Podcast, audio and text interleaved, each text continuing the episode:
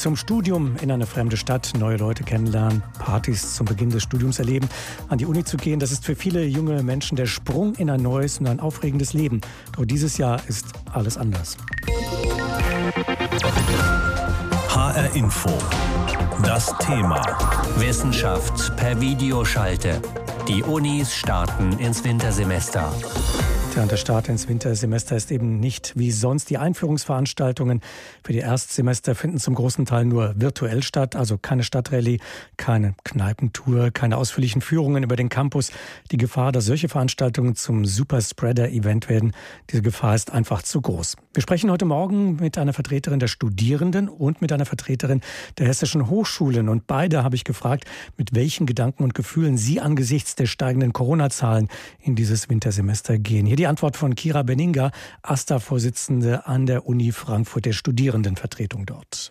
Ja, es sind auf jeden Fall gemischte Gefühle. Einerseits ist es natürlich gut, dass Erstsemester-Veranstaltungen zum Teil ähm, in Präsenz stattfinden, weil das sind gerade Studierende, die zum Teil in eine fremde Stadt gezogen sind, hier noch niemanden kennen und für die einfach die Universität in dem Fall auch ein wichtiger Ort ist, um soziale Kontakte zu knüpfen. Aber natürlich muss auch weiterhin ähm, klar sein, dass niemand unnötig einer Gefahr ausgesetzt werden darf.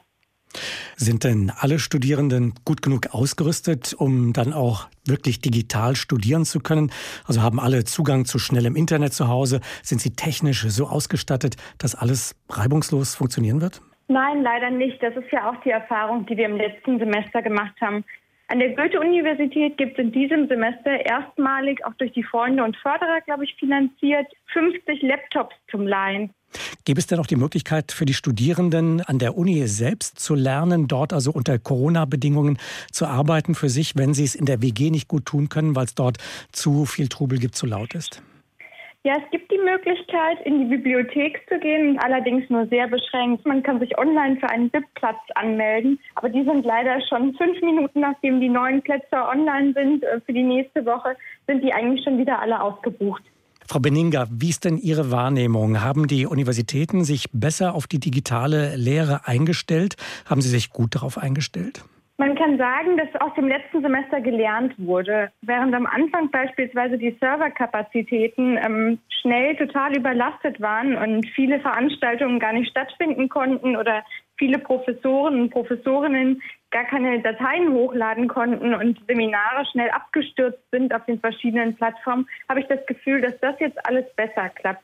Aber es bleibt zu hoffen, dass einfach auch ähm, für Studierende in dem nächsten Semester sich die Arbeitsbelastung reduziert. Das heißt, das Lehrangebot dort, das muss angepasst werden, auch die Prüfungsthemen müssten angepasst werden?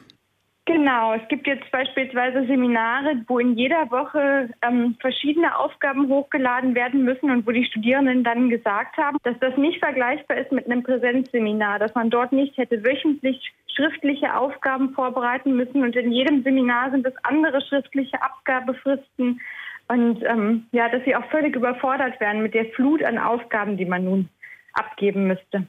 Was müsste denn noch passieren über die Punkte, die Sie bereits angesprochen haben, hinaus? Es gibt ja Streit auch, was das Thema Prüfungstermine angeht.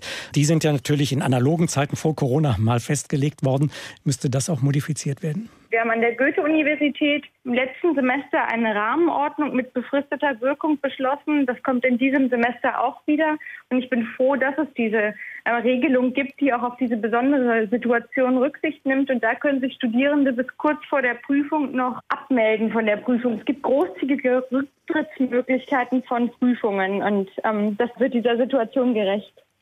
Fürchten Sie, dass äh, die Generation der Studierenden, gerade die, die jetzt angefangen haben, aber auch die anderen, dass die mal als eine Art verlorene Generation der Hochschulausbildung gelten werden? Wenn die sich mal bewerben später, heißt es vielleicht, die haben zu Zeiten von Corona studiert. Ähm, das war mehr Schmalspurstudium, das war mehr Notbehelf als ein echtes Studium, dass die also abgehängt werden? Glaube ich nicht, weil wirklich das ähm, digitale Studium anspruchsvoll genug ist. Ich sehe eher die Gefahr, dass wir eine sehr, sehr kleine Studiengeneration haben, die Generation Corona. Man sieht ja jetzt schon in Berlin, dass die Abbrecherquote um über 20 Prozent gestiegen ist. Wir haben viele Studierenden, gerade Studierende, die vielleicht auch keinen akademischen Hintergrund haben, die sich nicht zurechtfinden, die orientierungslos sind, die ja große Probleme haben, sich mit diesem Alltag und diesem digitalen Lernen und Uni überhaupt anzufreunden oder damit zurechtzukommen und die es jetzt besonders schwer haben. Und gerade solche Personen, die, die eh schon die schlechtesten Bedingungen haben, die bleiben bei Corona auf der Strecke. Kann das auch daran liegen, äh, dass viele ihre Nebenjobs verloren haben, die sie brauchen, um das Studium zu finanzieren? Definitiv. Viele Studierende haben jetzt existenzielle Probleme. Und ich meine, dann ist der erste Schritt, dass man schaut, wie finanziere ich mich weiter, statt dass man sich auf sein Studium konzentriert oder seinen Studienabschluss. Viele Studierende können sich auch Verzögerungen im Studium gar nicht leisten, weil sie das nicht finanzieren können. Das heißt, hier wäre Staat gefordert, hier müsste mehr unterstützt werden, als das bisher der Fall war?